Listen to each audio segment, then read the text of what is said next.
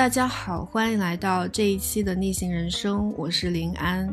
今天这一期节目呢比较特殊，因为今天有两位嘉宾，呃，而且是在三个不同的地方来远程录制这一期节目，刚好契合了我们今天的主题，也就是远程办公。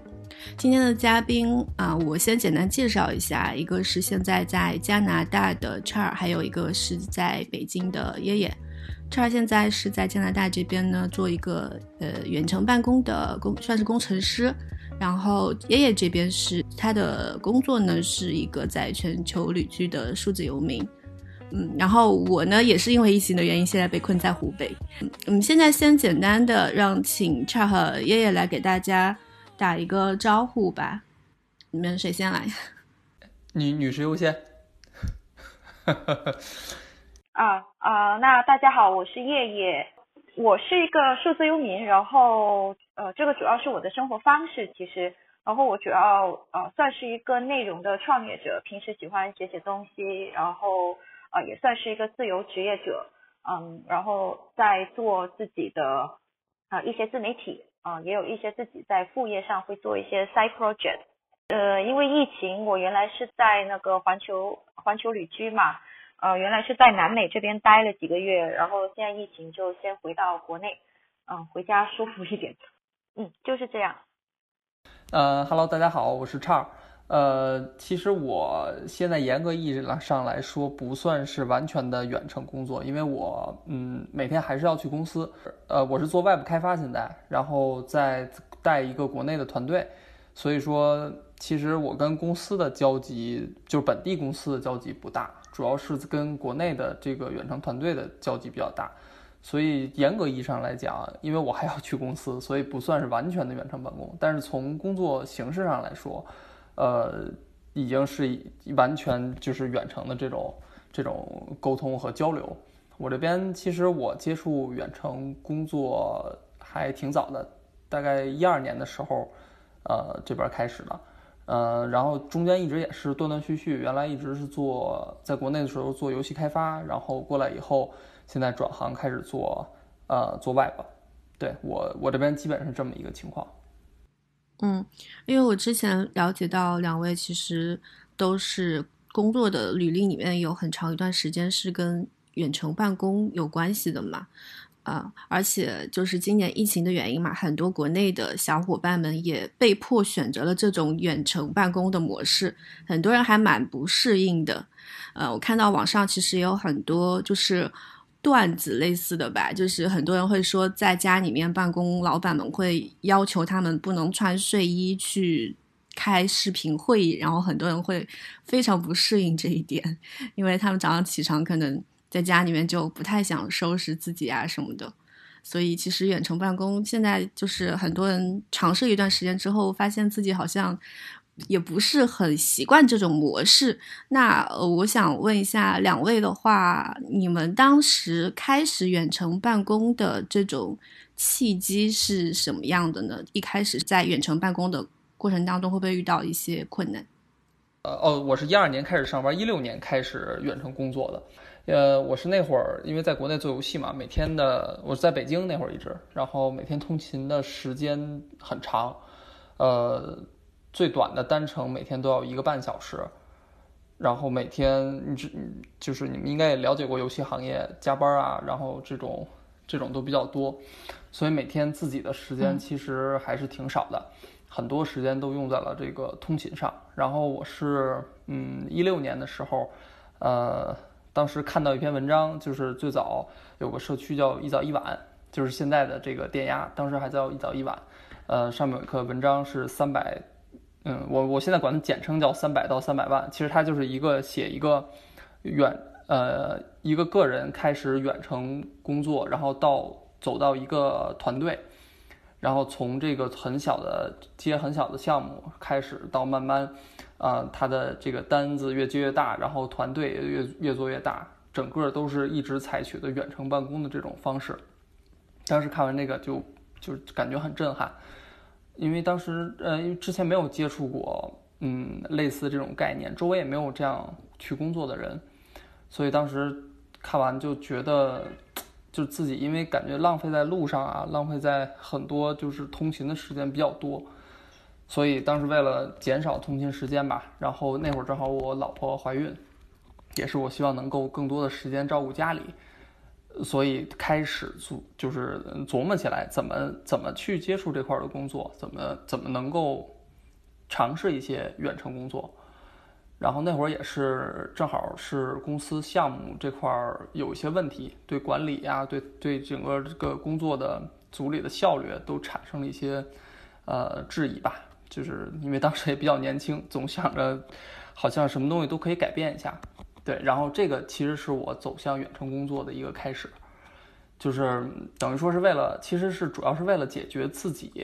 呃，比如说时间的一些。问题和自己有一些想法得不到这个，在可能在当时的工作环境中得不到体现的这些问题，从而我开始了这个远程工作。嗯，哎，那你当时第一份远程办公的工作是，呃，通过你刚刚说的那个一早一晚这个社区吗？找到的吗？呃，不是，当时其实我是，呃，等于说直接跳到了自由职业这块儿。就是你其实远程工作和自由职业还有一些区别。自由职业，远程工作你可以找一个稳定的、有雇主的。然后我当时是直接辞职了，然后和一个朋友一起开始自己接这种呃外包的单子去做。就是等于说我们俩各自在家，然后远程配合去做这个外包的项目，然后慢慢一点一点一点，就是也是越做越多嘛。对，当时是其实是直接跳到这一步，没有说去找一个远程工作，因为当时感觉因为是游戏行业嘛，对远程工作的接纳程度不高。嗯，所以其实当时那个国内呃外包这一块儿，愿愿意一些公司愿意把自己的业务给外包团队去做，这样的机会多吗？嗯，当时主要我们的流量是通过淘宝来的，其实咨询的人还是挺多的。呃，当时一六年的时候，呃，应该正好是赶上就是互联网加的那一批大潮，然后正好我之前用的那个就是 Unity，其实它不光能做游戏，还能做很多企业应用啊，包括三 D 啊、培训啊这些东西。所以当时其实，嗯，我感觉，因为我们等于说是先开始也没有太多宣传，也没有说，呃，有很多流量的入口啊，这样，我们就只是说从头开始开一个小店。在了淘宝上，但是都有挺多的人去咨询，去做一些想做一些东西，所以我感觉那会儿想这样做的人还不少，而且其实，嗯，因为大环境比较好，投资的环境也比较好，呃，可能有一些呃有一些有手里有一些钱的人，也是希望以自己的名义去去做一些东西出来吧。当时很多很多是这样。所以当时感觉还好啊，其实也就是说，主要流量当时还是从淘宝这边过来的。对，因为其他的包括猪八戒，然后包括之前还接触过一些这种接包啊、竞价的这种平台，感觉不是很友好。对于这个就是在上面这个接包方、接包方来说，它的这种比价，然后还有它的这种流量的这种分配，感觉还是不太好。而且最终也确实没有在这些平台上做成太多。嗯，了解了。哎，那那个爷爷呢？因为我之前我看你写过文章，好像说自己其实，在数字游民全球旅居的过程当中，是有接一家公司的那个呃远程办公、远程的一个工作机会的，也算是要做一些项目管理啊之类的工作。对，呃，其实我的远程办公经历还挺。我感觉是一个我自己不愿意妥协的结果吧，啊，就啊，如长话短说的话，我是呃幺八年的时候裸辞，然后裸辞之后我就去了南美旅行，然后当时的话是呃在半年内都不打算回国，所以先是有一家呃原来的公司的合作伙伴找到我要做一些项目管理类的工作，那我就说我只能在线做，所以就帮他们兼职做了这个项目。呃，然后因为这个项目的原因，又认识了更多的人，就有一家做那个 digital marketing，也就是呃数字营销呃的公司，专门为一些海外的呃公司以及大学或者是一些酒店来打中国品牌市场。呃这么这么一家公司，然后就找到我，呃，然后就呃主要做一些呃也是项目管理呃之类的工作。但当时其实我们那个公司是一个比较成熟的远程办公公司了，呃，当时整个团队都是都是一个没有没有家的人，我们没有那个 office，没有那个办公室，啊，全都是嗯全全都是在网上沟通。然后，但我们会在每个城市会有类似于啊这种共享办公空间的会员卡。然后你如果说在国内的话，你在其他的城市如果有这个积分，你可以还是可以去到他们的共享空间有一个办公工位。对，基本情况就是这样子。因为我之前其实也有跟那个，我去年的时候采访了一个专门为远程办公者以及自由职业者做一个平台的这样一个创业者吧。然后他最开始也是跟我聊说他在远程。办公刚开始的那个阶段，其实是会遇到很多就是困难的，因为他是属于边旅行边工作的这样一种模式，在他人在美国，嗯，然后他会在路上遇到一些困难，比如说有的时候在路上，比如说他在赶路嘛，因为他他要旅行，他在。呃，公交、公共交通工具上，或者是在在外面没有那个网络 WiFi，那有时候会有一些比较紧急的这样的一些工作任务过来的时候，他就没有办法去立刻解决，就还挺着急的，可能需要马上去找一个有 WiFi 的这样的一个地方。然后还有就是，嗯，比如说一个人在路上一边工作一边旅行，时间久了之后呢，也会觉得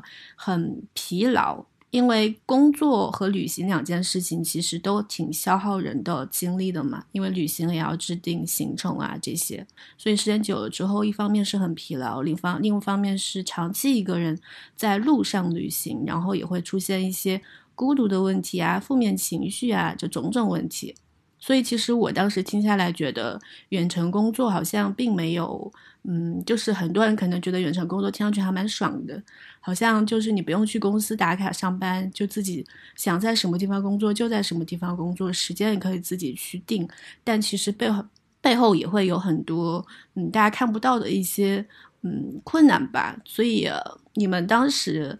呃，刚开始远程工作的时候，我相信肯定也会有各种各样的困难，嗯，可以。跟大家分享一下吗？呃，其实我觉得在远程工作中，比如因为我现在等于说就在跟国内的这个团队在配合嘛，然后不光有远程的问题，还有时区的问题。这个这块就会有一个问题，就是异步配合中间会有断档的情况。我觉得就是很多嗯这种新新新开始的远程团队，如果在一个时区的，可能稍微还好一点。像这种有时差的，就更需要。呃，异步之间的配合，我在工作的时候，你那边在睡觉，对吧？然后我在睡觉的时候，你那边可能在工作。周末的时候也不是完全能，就是完全都是休息状态，或者工作的时候也会有这种交叉的这种情况。然后我觉得这个异步的配合，不像是在呃，我们都在一个 office 里头，然后。呃，我们随时都可以交流一些东西，然后我也随时能知道你的进度，随时能知道这个现在在做的东西等等之类的。但是我觉得，呃，这个可能是一个比较大的困难。当你一个新的团队或者是是新的人加入了远程办公以后，在初期的时间内，可能需要一个比较长时间的磨合，对于这个配合来说，然后我们。呃，或者说我我比较就是喜欢解决这个这个这个问题的方法，就是把这个线上的工作流程安排好，就是比如说用现在我们经常用 Trello 啊，或者是 Tower 国内 Tower，然后呃这个呃还有什么来着？Teamvision 对，就这种类似于这种线上的这种协作协作工具。把这个东西用好，我觉得能减少很多的这个沟通，包括协作的断档的这种异步配合的问题。呃，上面有所有的这个你设定好所有的流程，然后所有的这个，比如说开发开发的流程，然后呃发布版本的流程，然后解这个提出 bug 解决 bug 的这一系列的流程，包括嗯怎么算完成，怎么算进行中。呃，把这些东西自动化的东西都弄好之后，其实，呃，除非这种紧急的，我们需要开个会，或者说是需要讨论点东西的话，其他东西都可以在这这上面解决，就能把这方面的损失降到最低。这是我觉得一个就是远程工作这块比较会就是频繁遇到的一个问题吧。那你们远程办公的时候，会就是觉得效率跟以前在公司上班的时候比，跟团队协作的效率会更高一些吗？我觉得这个就是只要磨合好了，这个团队我觉得会比在上班的效率高。为什么呢？就是因为这个，呃，不是所有人都适合远程工作。适合远程工作的人，比如说他的自我管理能力和自我驱动能力都是要求相对比较高的。你在挑选团队的成员的时候，你也会相应的去往这方面的人里去找。其实包括技术什么都不是第一位的，我感觉就是人的这种这些呃呃 soft skill 吧，算是这个我觉得比较重要的。对于远程工作来说，因为其实还有一些还有一个困难就是，嗯，当你们还不是特别的熟的时候，你肯定对作为管理人员，你会有有一些不信任感。呃，他是不是在工作，或者说这段时间他，啊，我我看不到他嘛，我也不知道他是在做什么。有的公司可能会采取那种什么录屏啊，什么什么摄像头监视啊，我觉得那那个都是非常，反正我认为是非常原始的手段，而且就是效果我觉得不会好，就是那是没有办法中的办法。但是就是先开始会有这种不信任感，但是如果你在挑选成员的时候，你就能比较认可你成员的这。自我管理的能力的话，不管是对他的时间来说，还是空间来说，呃，他这种能力都比较好的话，你这方面的不信任感就会降低很多。然后再通过前期的磨合，就是我们我们比较呃，我比较愿愿意就是的一种方式是，比如说我们刚开始前期配合，那我可以把工作量分的更细、更短一些。比如说以两天或者一天为一个时间节点，先开始肯定会产生很多额外的沟通成本，但是这样的话，你就能清楚的知道这个人，嗯，这个人的每天的这个工作效率，啊，然后你后面分他的工作量，对他的进度的把控就会有一个就是比较清晰的认识。等到一段时间以后，我们把这个时间拉长，拉到一个一个星期，甚至后面两个星期、一个月。你就这些，你因为你心里有数了，你知道一个月内他能完成多少工作量，你你也知道他的这个就是水平和能力在哪儿，就就后面的话，等于说我们就节省了，反而节省了很多的沟通和这种这种配合的时间。嗯，对，嗯，你刚刚提到了一个那个远程工作信任这方面的一个问题，我刚好让我想到。前段时间我在知乎上看到有人问，就是说觉得远程工作这种模式未来会不会在中国就是变成越来越普遍的一种现象？然后当时我还上去回答了一下那个问题，我说感觉国内好像现在还没有就是形成这种习惯，主要就是因为很多企业主对于员工不够还不够信任，他们就是你比如说像现在很多公司的老板巴不得你的员工就是一天。比如说八个小时的办公时间，都他那八个小时都在埋头去为你干活，就恨不得盯着你的那种。就是你偷懒一点，他们就可能就会觉得你就没有，就是这个员工的价值是没有完全的发挥出来的。所以我觉得远程办公最大的一个困难，可能还是就是企业主和员工之间的一个相互信任感的问题还没有这个问题不解决，可能远程办公就挺难的。对于很多公司和团队来说。你说的这个其实就是需要两方努力。其实老板这边也需要他能看到。其实对于他来说，他最最最关心的其实还是产出。你的产出跟上了，他愿意去尝试这种做法，然后并且尝试得到了积极的反馈。那么我觉得没有一个老板是傻的。他他是会他是会看慢慢看到，慢慢的去就是怎么说，就是这个接受这种东西。但是其实并不是说所有的，嗯，所有的岗位或者所有的公司都合适，就是因为有的公司，比如说我们弄一个 office 很大，然后就在很多人在一个 office 里办公，它是能够产生一些互相的影响力的。其实它不光是嗯协作配合，然后包括工作量的这些体现吧。其实更多的它可能有一些别的方面的需求。老板，你比如说这个大家都坐在一起，然后有客户来啊，一看我们这么多人，怎么怎么样，就是一些传统的企业，尤其是它会有这方面的需求，所以也不能说是说他们就是新的东西，他们就是接受不了或者怎么样。就是我觉得就是看，反正看问题吧，还是需要全面一些。然后这些，呃，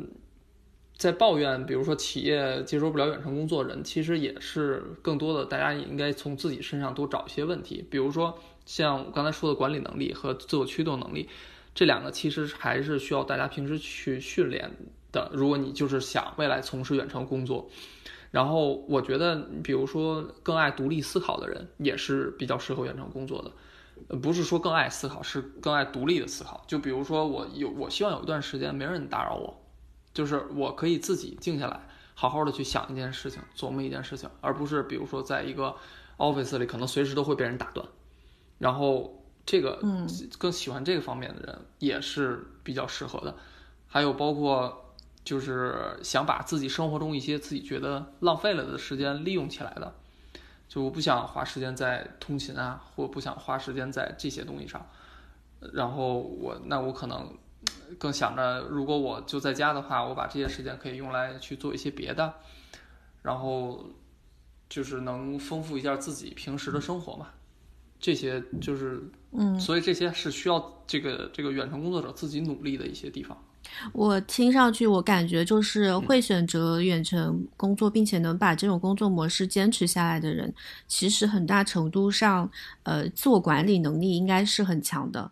嗯，你们在远程工作初期就是一个自我管理能力比较强、效率比较高的人吗？还是说也是一步步这样走过来的呢？我不是，我肯定不是属于这种，因为我我我当时就像刚才说的，我是想，呃。其实我当时怎么说也是没有想的太多吧，就是也没有想啊，我适不适合远程工作啊，或者我我怎么样？我是比较那种有一个想法，然后我觉得有一个点可能可以，我可能就会投入一部分精力去做，然后让我看到一点回馈的话，我就基本上就 all in 了。所以我当时也没有太去分析我自己是不是这块好那块好，这块需要，就就是为了解决自己通勤的。这个浪费时间多的这个问题，然后但是先开始的时候确实，呃，就发现跟生活很难分开，就是工作在家里的时候，因为毕竟家里还有其他人，然后还会有一些零零碎碎的事情，然后也有一些很多诱惑你的东西，对，然后这个只能说是在过程中，因为我当时毕竟已经走出了这一步，所以就只能是强迫自己去加强这方面的训练。比如包括用一些，就是像我之前说的一些工具去辅助自己，把每天要做的事情能整理清楚。然后，嗯，像给自己强制的定一些工作时间，固定的工作时间，这个其实挺重要的。不像有些有时候大家可能觉得，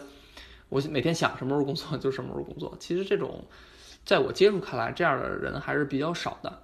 基本上都会定自己的一个 routine，而不是说说我真的是做到完全的 free，我什么时候想工作，我夜里起来也会工作那样，我觉得那样反倒不会有一个持久的这种效果。其实包括像叶叶刚才说数字游民这块儿，我之前就是也是看有文章说，也不会说是一个就是一个数字游民，就是一边玩，完全是一边玩一边工作，一边玩一边工作。他可能也会在一个地方长待一段时间，呃，经常去一些他熟悉的场所去完成他的工作，而不是说真的是一边旅行一边工作，一边旅行一边每天都在旅行，然后旅行的路上去工作，这样的话，其实也没法去专注的去把工作完成好。对，嗯，的确是这样。要不，爷爷你就接着刚才 Charles 的这个话题，接着往下说一下那个你远程办公这一块的经验，结合你数字游民的经历。啊，其实我我的话就是我的情况是，我是先先先从旅行，然后才啊接了远程办公的工作，所以我其实之前在旅行的时候已经有这么一个啊，就像之前你说旅行的经历嘛。啊，但就这里插一句是，旅行其实也是有一种模板可以套的。你去每一个国家，你应该做什么？找哪些当地的信息？如何去认识当地人？啊，如何找到这些当地的小组等等？其实等你有了这个呃模式之后，你是可以套进去。那接下来在那个在远程办公的时候，我的确是会呃会设定自己的这个工作时间，然后当时因因为也是在公司，我们需要跟客户对接，所以我们其实正常还是会周一到呃周五呃主要是对接对接时间，然后像刚才 Char 提到的一些问题，我这边呃跟我的公司其实重合点还挺高的，呃我之前的那一家公司。呃，老板自己本身也是呃十几年和国内外的客户打交道打打交道，所以其实我们有一点非常看重就是结果导向，啊，这是远程工大多数远程工作都有的一个一个共性，因为你你看不到对方正在做什么，你有可能这边是在吃零食，但是你打字的是打字打出来的字却很正经啊，这种情况也有也有可能是有的，但这些其实稍微形式化的东西，雇主其实都。雇主以及客户都不会太在乎，他在乎的是说你，比如说我，我作为一个项目经理，我有没有把这个项目往前推，推进的结果是什么？然后这个其实反而是团队更看重的东西。也就像 Chart 说的，就是其实老板也不傻啊，像我，我现在呃也在自己做自己的社群啊，这些啊自己的创业的时候，也是有一个小助理在帮忙。那我对小助理跟小助理之间的远程办公也是这样，我把他。啊，这里就有一个呃项目管理的一个经验，是啊谁什么任务什么时什么时间之前做好，把这三个要点安排下去啊沟通下去啊，其实就可以解决刚才说到的时差，或者是说这个地点不一样，甚至是解决刚才我们提到过的说在公交车上呃不会有网这种情况，因为。我不会把自己的工作时间安排在我不会有网的这个境地之下，因为每个人都是可以，起码是可以预知接下来两个小时或者是接下来一天会不会有那个网络可以使用，嗯，然后也会就是用到一些就自律，我跟差一样，我觉得人人性都是有弱点的，就每个人其实本性皆懒，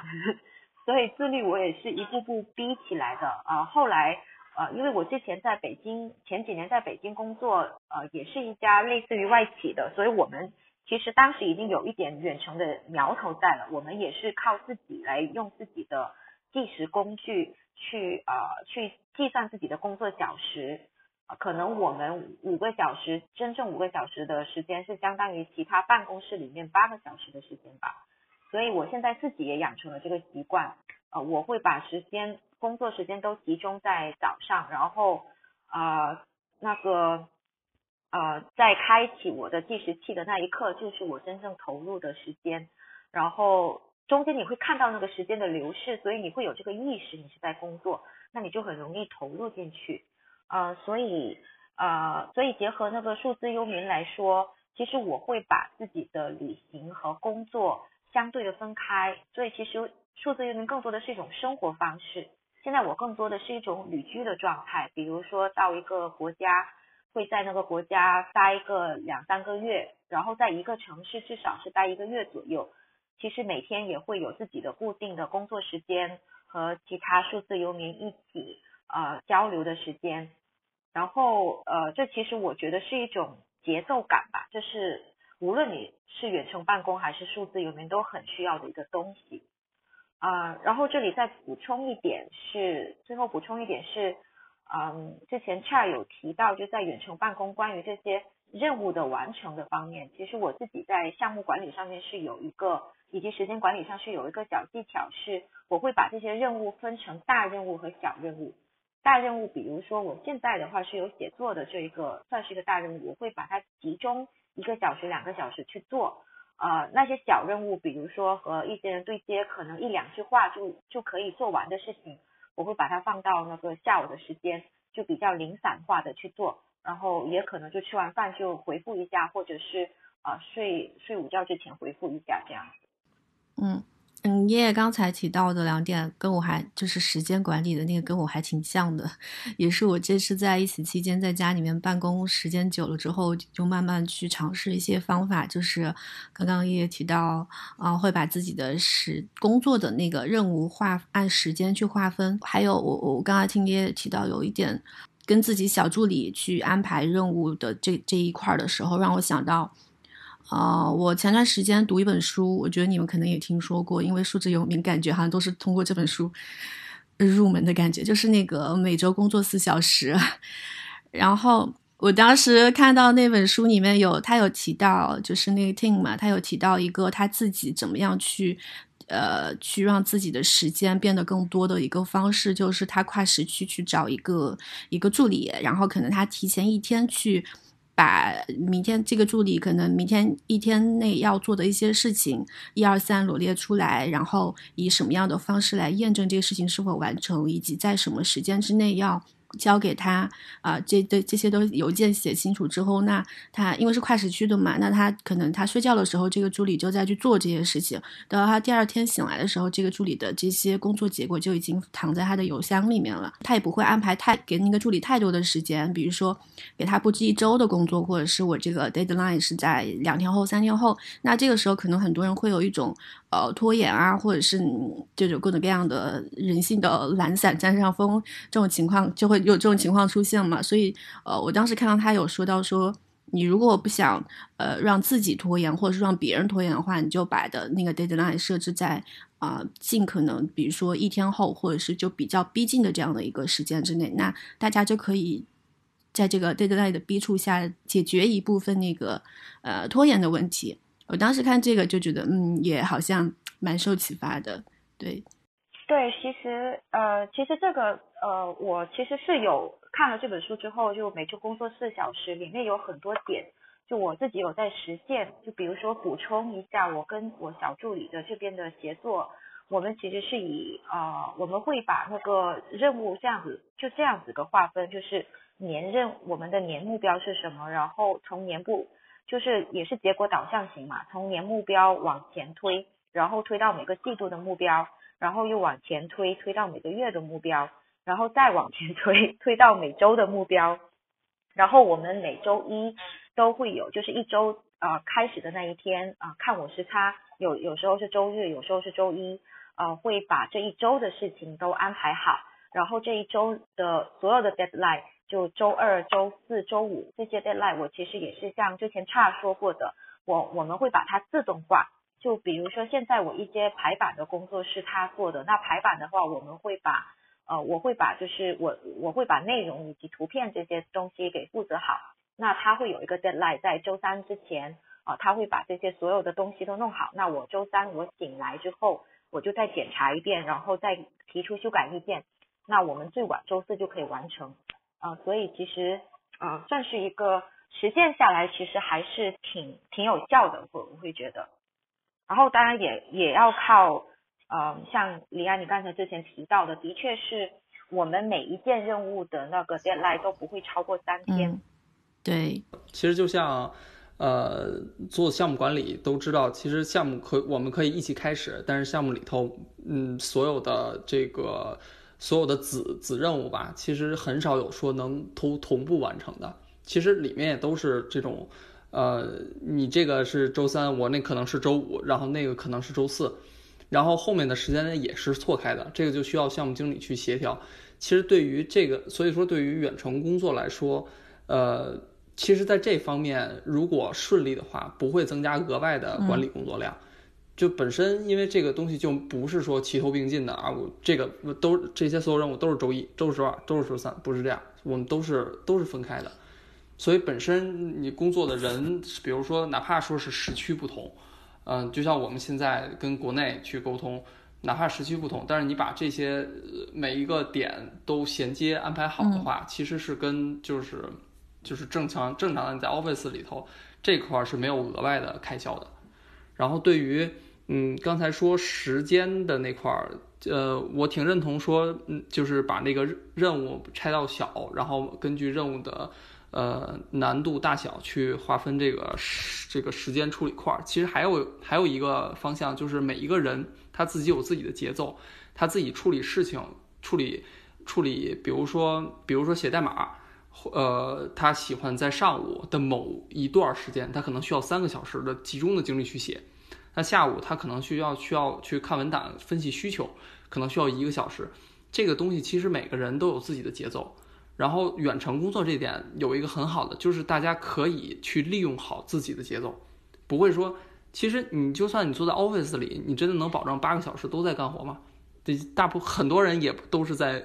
对，都是在摸鱼嘛，对吧？我们 讲摸鱼。但我们如果是远程工作、结果导向的话，我们完全可以把摸鱼的时间留出来嘛。这段时间我就是要摸鱼，我中午就是要摸鱼，我下午一点到两点我就要摸一会儿。但是你在 office 里头，你摸鱼会影响别人，对不对？你你一点到两点，人家正在，人家可能是正处在一个啊，在工作上非常投入的一个阶段，你在摸鱼，嗯，但是远程工作就没有这个问题，你摸你的鱼，你最后今天或者说在你的 deadline 之前完成就 OK 了。这个其实是我觉得也是一个就是远程工作的一个我我认为比较好的一个优势吧。对，就是就补充一下这个。嗯，就是结果导向嘛。嗯，我其实我我觉得远程就是刚才你们俩描述的这种远程工作的这种，呃，每个人都能以自己的一个工作节奏去在规定自由安排自己的工作时间，这个就是我觉得挺理想的一种工作。状态和模式了，因为对，嗯，我去年一年也也在去去去做一些自由职业方面的一些访谈，然后写了很多采访很多人之后，我就越发的觉得，其实大家去脱离这种朝九晚五的这种工作制度，很大一部分原因都是因为大家觉得在这种制度之下没有办法去完全把自己的就是创造力给发挥出来，受到太多这种时间上的。和一些就是制度上的一些限制吧。那些会选择做自由职业或远程办公的人，大家其实是很热爱工作的，也很享受自己在一个工作当中所创造的一些价值和成就的。但是可能是受，就是只是大家不喜欢这种受制于人的这种工作模式，就是不能在自己工作呃效率比较高的时候，或者工作性质比较高的时候去工作，也不能 想摸鱼的时候摸鱼。所以，所以我觉得。这个嗯，可能会是很多人选择远程工作或自由职业的一个呃初衷吧。那那我还想就是接下来想问一下你们的话，其实很国内我我据我了解，很多人是非常嗯向往，比如说数字游民也好，自由职业也好，或者是在国外去做一份国内的远程工作这样的这样的一些机会。但是呢，其实国内目前的情况来看的话，这样的机会相对来说还是比较少的。很多人首先会遇到第一个问题是在什么地方去找到远程工作的机会？嗯，所以你们两个人自身的。经验来看的话，你们觉得在哪些平台，嗯，国内也好，国外也好，是比较容易找到自己的第一份远程工作的呢？呃，在国内的话，其实我之前就像我在那会儿刚出来自己做的时候，我觉得可能就是因为现在现在都过了很多年了，现在国内的这个这种呃外包平台，然后这种呃。其实我是觉得你可以先从一点外包来做起，就是比如说，哪怕你不辞职先，哪怕你就是利用自己的课余时间，因为你你你要尝试嘛，对吧？你就是我也不是很推荐像我这种直接就就把工作辞掉的这种，你可以先通过一些呃一些做一些外包，对，然后去把这个嗯就先找找感觉嘛，看看自己适不适合，然后自己的业余时间的管理能力。先利用一下，然后在这种这块儿的话就挺多的。现在国内还是，比如说有个程序员客栈，我记得好像是叫，然后就是类似的吧，就是你上去等于说你注册成为一个用户，用成为一个这个开发者，然后他会根据你的等级啊或者是什么去给你派单。我没有用过，但我我不过我接触过这类的平台，呃，应该都是这样类似这样的模式。呃，我是觉得大家如果想尝试远程工作的话，可以先去试一试这种这种感觉，然后如果试一试发现，哎，觉得真的不错，然后感觉很好，而且觉得这个可以把自己的主业 转变成远程工作的话，那肯定就是去找一份全职的，呃，稳定的远程工作是最好的选择。然后国内国内的这块儿，我觉得现在。呃，这里就肯定得提到这个电压电压社区。嗯，呃，因为最早我那会儿其实等于说开始远程工作，包括后来到我呃自己做外包公司，自己然后后面移民，其实都跟这个这个这个社区有着千丝万缕的联系吧。嗯，目前这个呃，我觉得现在很多国内的远程工作的招聘，呃，包括这个求职，都能很多大部分都能在社区上看到。呃，这个包括现在呃，其实因为我现在在做这个，前段时间我和社区在配合这个，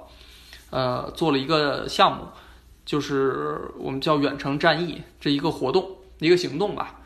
呃，就是为了帮助国内的，因为当时在疫情刚开始的时候，呃，国内这边比较严重了，现在当然已经控制的很好了，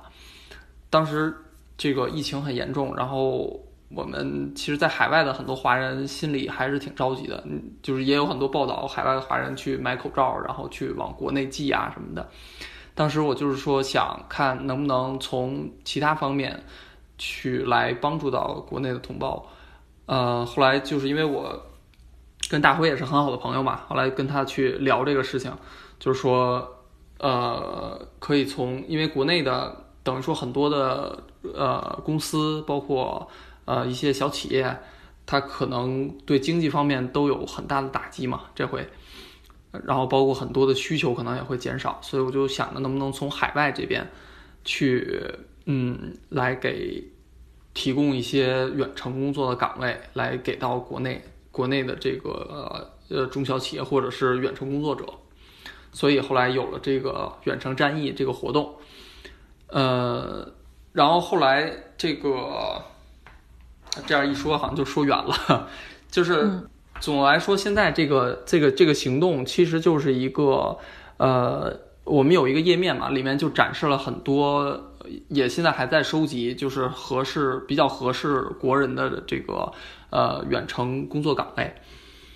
对，这是这是之前在做的这个行动。呃，所以就说，其实无论是国外也好，还是国内，呃，国内的这种远程职位，都可以在现在目前来说，都可以在电压社区找到。所以这个是我现在比较推荐的一个，呃，远程，你就是想从事远程工作，去去找找这些信息的一个地方。然后这里我想补充一些的是，呃，很多时候。呃，比如说之前我作为数字游民嘛，呃，其实数字游民的范围可能会更广一点。然后之前也有人过来问我说，啊，呃，叶叶，我我我想要远程，可是我没有远程的技能。呃，其实是我觉得思路是可以变一下，是利用你自己的技能，把它啊加上远程的工工具去实现远程或者是自由职业。就比如说我自己的项目管理，就平时平常的人看起来就项目经理不太应该是一个。跟远程太相关的事情，呃，但事实上我在做那个呃，就关于 digital marketing 这个在远程办公也是比较呃，也是比较受欢迎的一个行业之一吧，呃，反而是会呃把这一个项目管理和数字营销这两个东西结合的非常好，所以其实呃 c h a r 之前是有说到就呃找到这些工作的机会和平台，比如说电压，因为他平时会提供到很多的这一个。啊，有很多实在的这个机会在这里，但同时的话，大家也可以就是稍微调整一下这个思路，就看一下自己现在有哪些技能是可以利用到的。啊，毕竟现在互联网时代，每个行业肯定有那么一批人是需要坐在电脑后办公的。所以像那个你们刚刚提到的呃电压社区的话，我之前也有继续有有了解嘛。然后我看到其实很多他的工作机会以这个呃 IT 类的为主，然后可能也会有一部分像这个产品啊或者呃设计啊这种可能稍微少一点。所以其实目前电压还是主要是以 IT 开发这一块为主，对吧？嗯，就是说还是以互联网对互联网开发这块为主。然后，如果想要说其他行业的话，其实也有很多一些网站，比如说国外是有，但这个要要求英文能力，就比如说呃 Upwork、Fiverr 等等，也是可以找到关于设计或者是甚至翻译类的这类工作。呃，其实很多，其实我刚才就包括我们俩提到电压，其实呃，包括我现在，我现在也是电压海外板块的，呃，我们叫共建者，嗯，就是我们一起来去。呃，把这个电压的这个内容，包括社区更丰富化。其实很多像呃，哪怕我们说 Upwork，或者说是有一些呃国内的一些平台，很多是比如说我们这个平台主体去承担呃项目管理，或者说去接项目这么一个功能，然后呢，我们给这个底下的人去派活、派单，然后去发包，其实很多是这样的模式。但是电压这块儿，其实它是它是一个社区。它并不说不，并不是说我们去去要找那个去接单、去接雇主，然后去发给底下人做，不不是完全不是这种这种的这种机制。它其实我觉得，嗯，就是它，而且它也不是说一个纯是说过去搜索远程工作的一个看板。其实它做了很多的推广方面的工作，就不是说推广远程工作的这种口号，就是它能。就上面很多的内容，能够让很多的雇主去看到远程工作的价值，从而去影响和增加更多远程工作的机会。这是我觉得这个社区非常好的一点，就是它不光是在说我只是提供现有的一些东西，而是还在去去传播这些，去让更多的，因为毕竟。你你不管怎么说远程工作好或者怎么样，最后你要落到实地的，就是真的有很多人能从事到这方面的工作，那这样就需要去去有更多的工作岗位提供出来，这个其实是最核心的东西。无论你再怎么说这个东西好，这个东西没有，或者是非常少量，你也就是很难让很多的人体会到。但是我觉得就是电压这点就是给我挺深的感触，就是它包括里面就是它传达的价值观也好，还是这个就是呃还是共建小组在做的一些事情，其实不光是去搜集这些工作，呃真正的是去去能够影响去能去去影响很多人，所以这个也是嗯就是我们后面要做的呃包括我们这个之前我说远程战役这个活动。有一个很大的、很大的一个想法，就是能去影响国外的雇主，去更多的关关注到，就是中国远程工作者，嗯，的这个能力、技术以及这个就是能为他们带来的价值，从而让更多的这些岗位能对能对国人开放。嗯，这个其实就是一个先有鸡还是先有蛋的一个问题，就是大家都想去做远程工作，但是如果没有那么多的工作机会提供出来的话，其实大家也没有办法真正的去体验远程办公到底适不适合自己嘛。我看到那个电压的一个 slogan 是只工作不上班，跟我的那个去年出的那本书的名字一模一样，然后就觉得，嗯，这个这个这个我们的理念应该是相似的，对，大家都是。倡导大家就是能够不去，就是禁锢在这种朝九晚五的制度里面，但同时还是需要去去非常勤奋的去工作的，为自己创造价值，也为就是别人创造价值，这个样子。对，其实而且呃呃，刚才有提到就是只工作不上班，我这里是有有一个体会是，其实大多数远程或者是数字里面，我们大多数都是在。做自己的项目，或者是我们的产出会比较明显，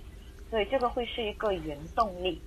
嗯，就是从为别人打工变成为自己打工了嘛？对，或者是为了自己的生活，真正的算是为为了自己理想的生活去做一些事情。嗯，对。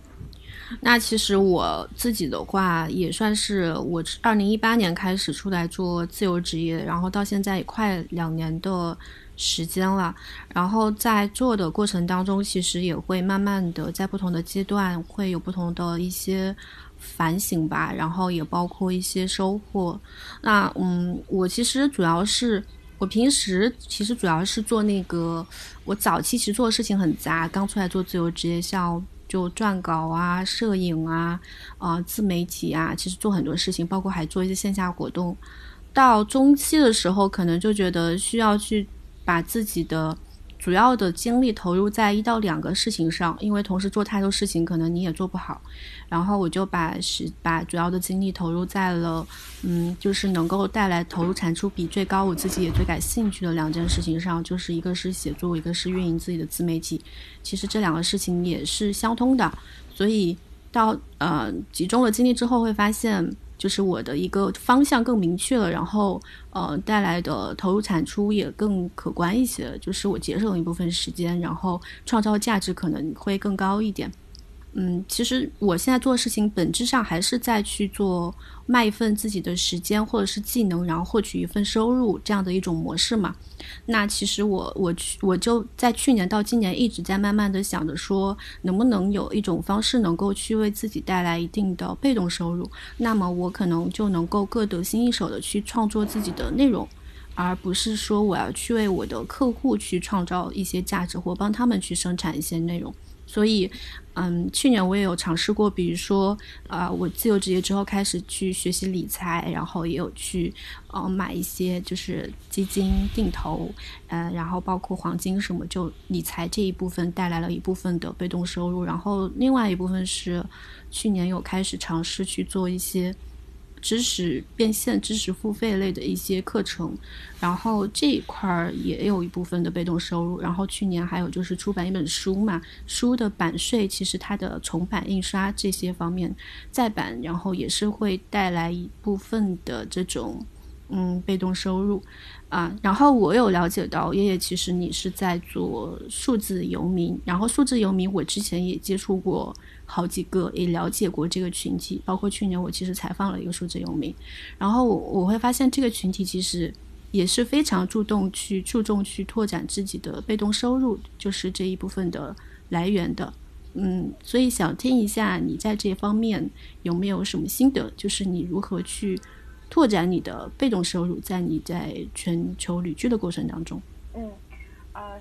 这个的话，我可以就是举一下自己的例子，以及我我在就这一年也相当是一一年多左右跟其他数字游民接触下来，呃，得到的一些经验。就我其实我自己也也包括像刚才林安说的，也很类似啊，因为我自己有有有自己的副业啊，是我我之前其实是在做一些关于宝石的这些生意，所以是一部分的被动收入就是靠这部分的积蓄。啊，然后来做一些基金啊、理财啊，这个是比较常见的。嗯，当然这个也是要靠时间去套利，所以在这里我也想就是强调强调一下啊，这种被动收入不是大家传统理解的这种什么风险投资啊，或者是那种一夜暴富之类的东西，它是靠时间以及你的内在一些理财逻辑去靠时间去复利的。啊，而且呃，这里也想说一下，被动收入其实大多数都是一种前期有产出，但是后期它就是放在那里等着时间去靠时间去慢慢的去产生价值的这么一个收入。嗯，所以大家首先就是不要急啊。然后我的其他的被动收入的话，也有一些，比如说啊呃，也是类似于像李安这样，是属于就是内容创作，然后以及。啊，内容创作其实不仅仅有写作的这这一方面啊，然后比如说呃，我们在旅行的时候啊，特别是数字游民嘛，我自己也是，中间会有很多就是拍会会有拍很多照片，那这些照片其实我们也会放在一些网站上面去，然后进行贩卖，然后一旦一旦这个照片贩卖就交易成交之后，其实你就是相当于获得另一份被动收入了。啊，因为之后你就可以不用再去理，就就就不用再去打理这件事情了。你只需要负责把照片传上去，然后啊，这个网站买了你的这个版权，然后之后的那些版权费也是给你的。然后我身边也有很多数字游民，他们会做自己的产品，啊，比如说做一些一些 PPT 或者是一些啊，这个跟 IT 也是比较相关，网站等等这些。前期需要投入的呃，可能会是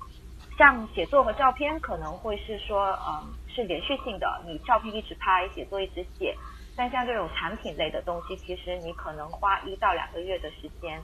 啊，你可能接下来这五六年，甚至是你这一生，只要你的账户不变，你这一份收入还是会在的，呃，基本上就这个情况。你刚刚说到那个就是图片。图片的这个卖版权费的这个，其实相当于说，比如说把照片放在国内的一些上传到一些图库上，然后按照那个用户的下载量去结算费用，是这种模式吧？对，国内外都是类似的模式。嗯，对我之前有采访一个风光摄影师，然后他就是把自己的照片放到这些图库上面去卖嘛。但是他跟我说，好像就是这一块儿的收入吧，每个月的收入好像不会特别高。嗯，一个月可能版就是卖这个照片的下载版权什么，就一千多两一一千到两千这个样子。对，对，所以所以刚才也也也会有提到，就是呃，大家在谈到被动收入的时候，呃，就首先你要看看一下，就自己想要什么样的被动收入。比如说呃，大多数被动收入都是比较缓慢的一个过程，并且可能你的收入量不会太大。但也有一些牛人，就是比如说数字游民圈子里面这个 Nomad List，啊，这个可能也是大很多人知道的，是一个发布那个数字游数字游民地点啊以及生活信息的这么一个网站。它算是一个做的超级成功的，就是每年的这个网站的收收费都有几百几百万美金。啊，但这个就是后面的一个你你自己想要去做的一个啊盈利模式是什么？因为它它也有一个。啊，就是会员制的这种盈利模式嘛，就呃 subscription 订阅会员制，所以这些呃，所以想说的是说，被动收入不是说一个你完全不用维护的东西，而是你前期的投入较大，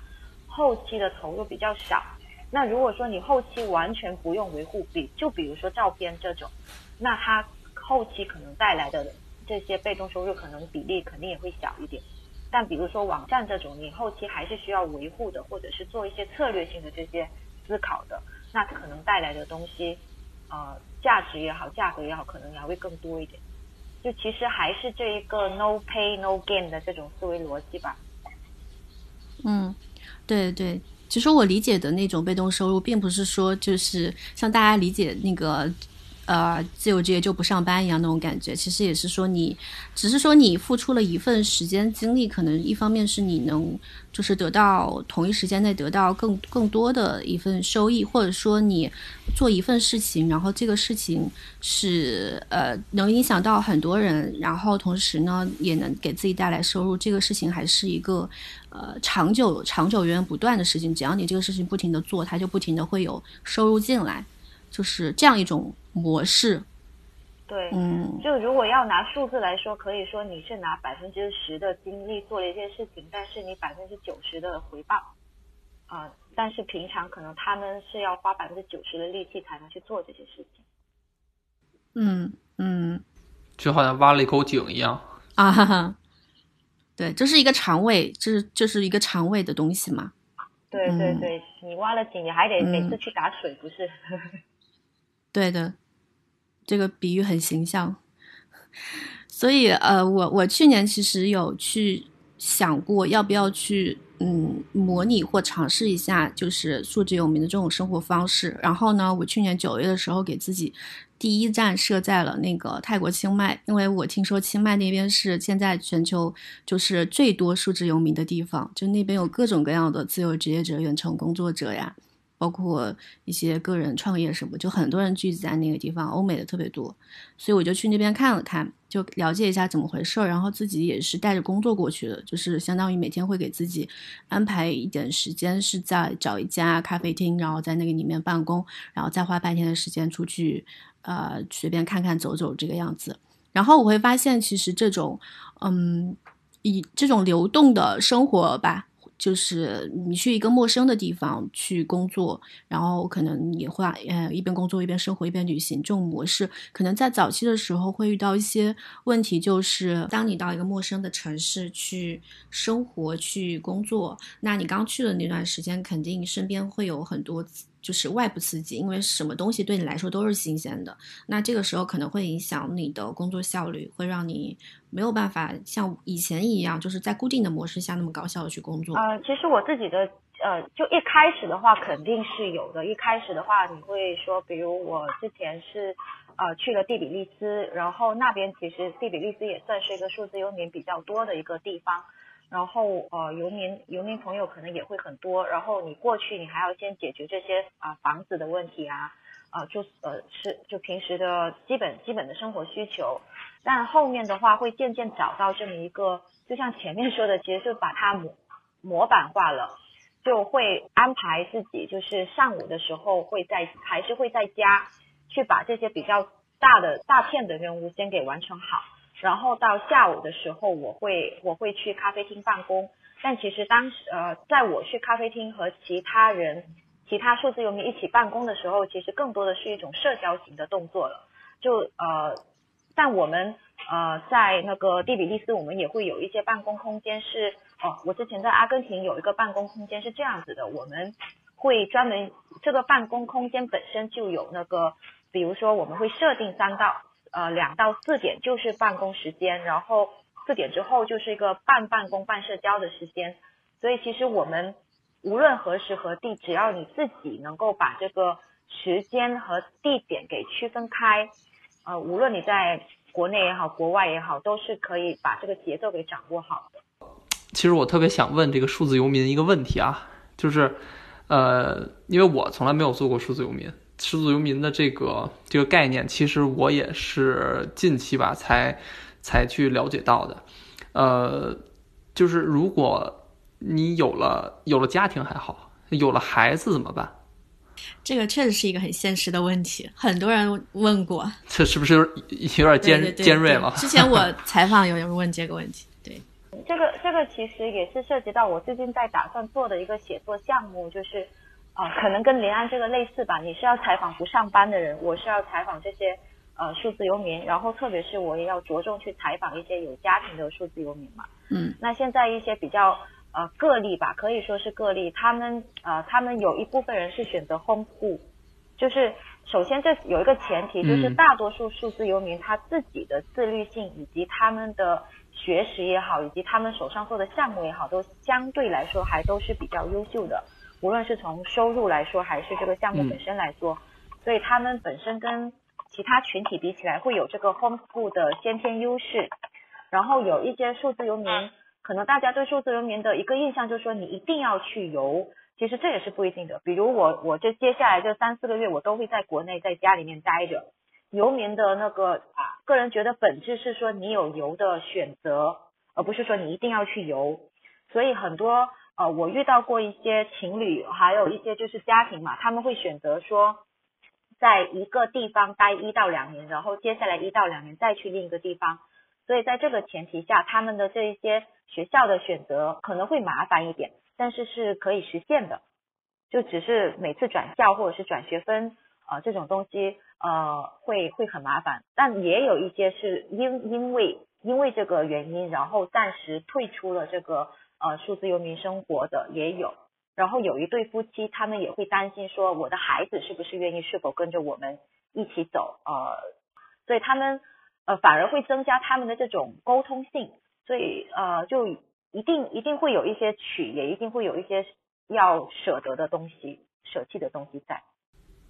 对，因为这个确实是我比较之前就是刚知道数字游民的时候，我就第一个想到这个，因为我有孩子嘛。然后我我这两年也在搬家，然后就是我因为他在上 daycare 嘛，然后给我的感觉是每一次搬家，其实对孩子来说，其实他会有安全感的流失。而且他会失去一个稳定的社交环境，他不像大人，大人我们到了一个新环境，或者说我们有一些网友，对吧？我们有一个社群，我们可以一直的保持联系。但是孩子不一样，孩子他一个社区对于他来说，这个这个社区你你出去了，那你就跟这些社区里的其他人就基本上不会再有联系了。所以对于对于这一点，我就在想，所以说是不是数字游民也是有。这种限制的，或者说有这种年龄，或者是其实我我很喜欢这种感觉，但是我肯定已经过了尝试的年纪，或者说过了尝试的这个条件。对，的的确在数字游民圈里面，这是一个现实，就大多数人的年纪是二十五到三十五岁之间，然后到三十五岁之后的这个啊比例还是有的，但是会挺小。对，除非我其实要是没有孩子还好，就是毕竟两个人，呃，你可以影响对方嘛，或者说你你们肯定是有共同的点才走到一起嘛。他就是也可以，就是我们继续这种方式生活啊什么，这我觉得都 OK。关键就是如果有了孩子，可能会想的、考虑的东西都会不一样。那那假如说因为有了孩子而退出的话，会不会觉得有一些怎么讲？就是还要回归原来生活的那种感觉。他们是在啊，有点类似于给自己的孩子洗脑，然后，然后其实他们每年还是会选那个呃，尽量每年会选两到三个月去去做那种数字游民类的旅行，就是去当地体验生活。然后想要让孩子给就是给孩子多一份选择这呃这种行为，呃，所以大家也都是说有困难，然后也是在尽量想办法去解决吧，这么一个思路。OK。嗯，其实其实这个话题就涉及到那个数字游民，另外一个也可以说是有一点点小弊端吧，就是他的社交是在也是在不断的流动之中的嘛。因为你在一个城市去旅居，你至少要住一个月、两个月以上吧。那可能你跟一个人熟悉，从陌生到熟悉也差不多是这个时间。但你们刚刚熟悉的，可能你就要离开了。这个社交就是关系也一直在不断的变动。嗯。这个我我也必须去承认，就是会有那个疲惫感的，就是我们两个人本来人越老，然后你朋友会越少，然后好不容易找到一个那个可以聊得来的人，然后一两个月之后熟悉了，然后好，因为每个人数字游民就是大多数人都比较独立嘛，所以也不太愿意说为了对方，呃，即使是情侣都不太愿意说，呃，初期都不太愿意说为了对方去改变自己的路线。然后两三个月之后还是会分开，呃，然后呃一开始我也是真的挺苦恼这个问题的。现在我不能说我解决了这个问题，而是我自己把它看作是一个我现在的生，我我我更想要什么的一个代价。对，现在会好一点的原因是因为其实这一年下来，啊，数字游民其实它也是有一个小圈子的，然后很多人会把数字游民，呃。用另一个称呼来称呼我们，我们其实是一群候鸟游民，就哪里暖我们就会去哪里，呃，所以大家再相遇，如果你数字游民生活进行了一年，就差不多一个周期之后，你今后的两到三年，大家再相遇，或者甚至是相约到一个地方过冬的那个几率还是非常大的。就比如这次，如果不是疫情的原因，我那个五月份是会去那个呃第比利斯格鲁吉亚去跟一群数字游民朋友会合的。嗯啊，那我想再问一个稍微私人一点的问题啊，就是你现在是单身状态，还是说是有伴侣的状态？呃，我现在是半单身状态，然后也是因为这场疫情，呃，我我就从巴西提前回来了。就如果没有那个特殊情况，我本来是应该在大巴西再待久一点。然后这里也想说一下，其实也会我自己这几年也会有在考虑，就是一种回归化的一种状态。呃，就是即使我是数字游民，但我现在我在一个地方待的时间会越来越长。之前就几个星期到一个多月到两三个月，然后现在是有考虑半年甚至一年这样子的节奏。对。哦，这里我就插一句，是我们其实数字游民之间很多是那种类似于，就比如你之前说的迷你退休，然后也有这种迷你恋爱，其实就是大家在这两三个月之内觉得双方还挺不错的，那就啊在一起，然后之后的话就再看自己下一步的计划，再决定。哦，就是恋爱也是这种流动的模式，对对，类类似的。然后有有些人真的是因为呃，就这两个月在这个国家迷你恋爱，然后之后就有相约说去另一个国家，然后后面就就成了，然后后面就一起去旅行，然后进行这个数字游民生活了，就也算是一个优势，也是一个缺憾，都有吧，就看怎么取舍了。所以你们觉得，就是如果有一个现在是有一个对数字游民或者是远程工作非常感兴趣的一个职场人，他现在想去尝试这种生活方式或者工作工作方式，嗯，你们觉得他开始之前应该去先去做好哪些准备工作，再去踏出这一步呢？呃，我我就先